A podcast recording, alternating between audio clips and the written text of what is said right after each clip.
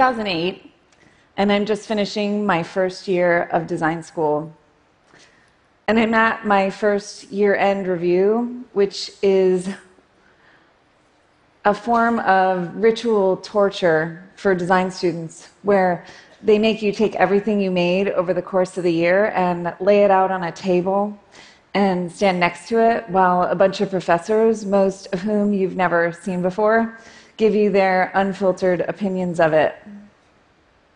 So it's my turn, and I'm standing next to my table, everything neatly lined up, and I'm just hoping that my professors can see how much effort I've put into making my designs practical and ergonomic and sustainable.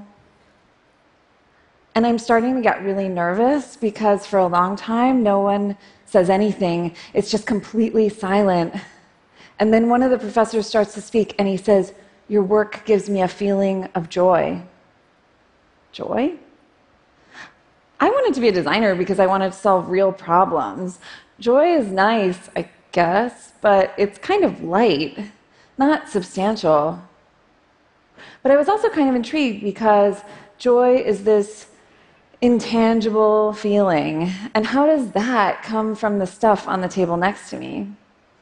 I asked the professors, how do things make us feel joy? How do tangible things make us feel intangible joy?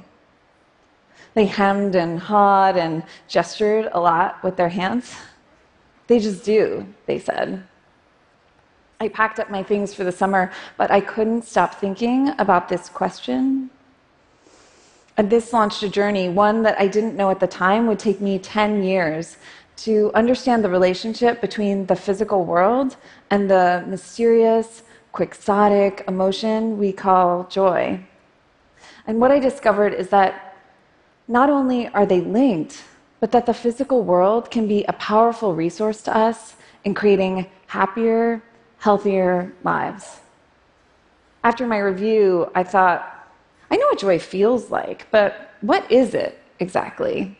And I found that even scientists don't always agree, and they sometimes use the words joy and happiness and positivity more or less interchangeably. But broadly speaking, when psychologists use the word joy, what they mean is an intense, momentary experience of positive emotion, one that makes us smile and laugh and feel like we want to jump up and down.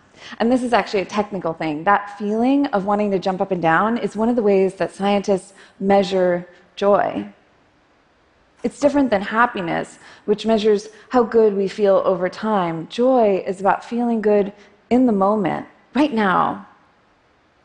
And this was interesting to me because as a culture, we are obsessed with the pursuit of happiness. And yet, in the process, we kind of overlook joy. So this got me thinking where does joy come from? I started asking everyone I knew, and even people I just met on the street, about the things that brought them joy. On the subway, in a cafe, on an airplane, it was, Hi, nice to meet you. What brings you joy? I felt like a detective. I was like, When did you last see it? Who were you with? What color was it? Did anyone else see it? I was the Nancy Drew of joy. And after a few months of this, I noticed that there were certain things that started to come up again and again and again. They were things like cherry blossoms and bubbles, swimming pools and tree houses, hot air balloons and googly eyes, and ice cream cones, especially the ones with the sprinkles. These things seem to cut across lines of age and gender and ethnicity. I mean, if you think about it, we all stop and turn our heads to the sky when the multicolored arc of a rainbow streaks across it. And fireworks, we don't even need to know what they're for, and we feel like we're celebrating too. These things aren't joyful for just a few people, they're joyful for nearly everyone. They're universally joyful. And seeing them all together, it gave me this indescribably hopeful feeling. The sharply divided, politically polarized world we live in sometimes has the effect of making our differences feel so vast as to be insurmountable. And yet, underneath it all, there's a part of each of us that finds joy in the same things. And though we're often told that these are just passing pleasures, in fact, they're really important because they remind us of the shared humanity we find in our common experience of the physical world. But I still needed to know what is it about these things that makes them so joyful?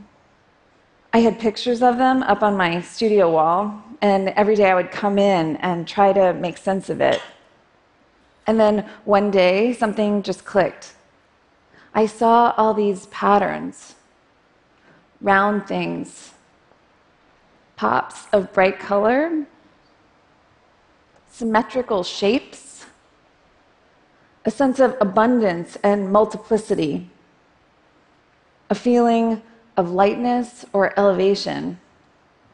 When I saw it this way, I realized that the feeling of joy is mysterious and elusive, we can access it through tangible physical attributes, or what designers call aesthetics, a word that comes from the same root as the Greek word aisthenomai, which means I feel, I sense, I perceive. And since these patterns were telling me that joy begins with the senses, I began calling them aesthetics of joy, the sensations of joy. And in the wake of this discovery, I noticed something that as I walked around, I began spotting little moments of joy everywhere I went. A vintage yellow car or a clever piece of street art. It was like I had a pair of rose colored glasses. And now that I knew what to look for, I was seeing it everywhere. It was like these little moments of joy were hidden in plain sight. And at the same time, I had another realization that if these are the things that bring us joy, then why does so much of the world look like this? Why do we go to work here? Why do we send our kids to schools that look like this? Why do our cities look like this? And this is most acute for the places that house the people that are most vulnerable among us nursing homes, hospitals, homeless shelters, housing projects. How did we end up in a world that looks like this? We all start out joyful, but as we get older, being colorful or exuberant opens us up to judgment Adults who exhibit genuine joy are often dismissed as childish or too feminine or unserious or self indulgent. And so we hold ourselves back from joy and we end up in a world that looks like this. But if the aesthetics of joy can be used to help us find more joy in the world around us, then couldn't they also be used to create more joy? I spent the last two years scouring the planet looking for different ways that people have answered this question. And this led me to the work of the artist Arakawa and the poet Madeleine Gins, who believed that these kinds of environments are literally killing us. And so they set out to create an apartment building that they believed would reverse aging. And this is it.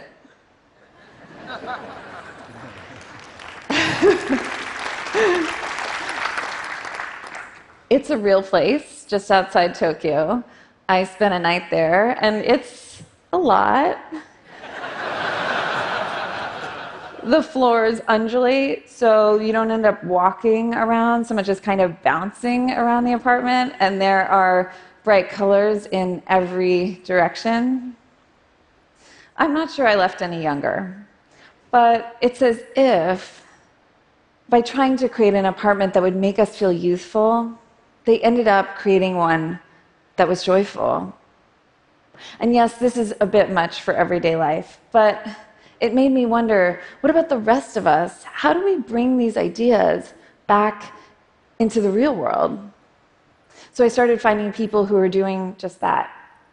For example, this hospital designed by the Danish artist Poul Gernes, or these schools transformed by the nonprofit Publicolor, And what's interesting is that Publicolor has heard from school administrators who say that attendance improves, graffiti disappears, and kids actually say they feel safer in these painted schools.